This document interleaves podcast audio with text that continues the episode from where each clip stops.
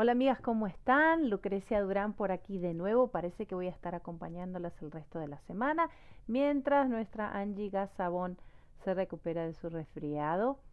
Gracias por acompañarme en este día de oración, día número 11.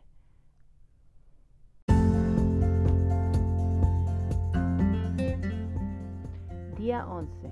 Bendiciones. La palabra de Dios dice Deuteronomio 28, del 2 al 9. Si obedeces al Señor tu Dios, recibirás las siguientes bendiciones. Tus ciudades y tus campos serán benditos, tus hijos y tus cosechas serán benditas, las crías de tus rebaños y manadas serán benditas, tus canastas de fruta y tus paneras serán benditas. Vayas donde vayas y en todo lo que hagas serás bendito.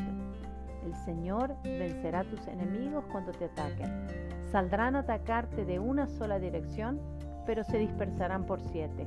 El Señor te asegurará bendición en todo lo que hagas y llenará tus depósitos con granos.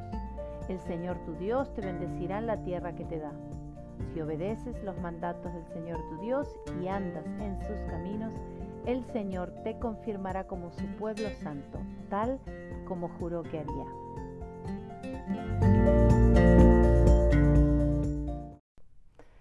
Padre Dios, tú eres muy bueno, siempre lo has sido.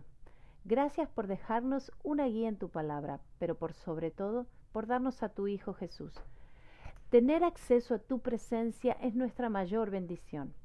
Yo te pido, en el nombre de Jesús, las bendiciones mencionadas en Deuteronomio 28 para la vida de mi futuro esposo.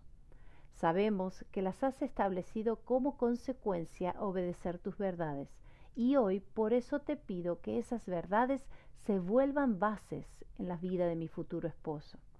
Gracias por todos tus regalos, que aunque nos portemos bien, no nos merecemos en realidad del todo, y aún así, tú nos los das en plenitud. Amén. Amigas, una vez más muchas gracias por recibirme y por acompañarme en este día de oración. Recuerden que si quieren más recursos directamente desde la Biblioteca del Cielo, pueden seguirnos en arroba café.i.fe o arroba futuro.esposo. Un placer acompañarlas en el día de hoy. Bendiciones.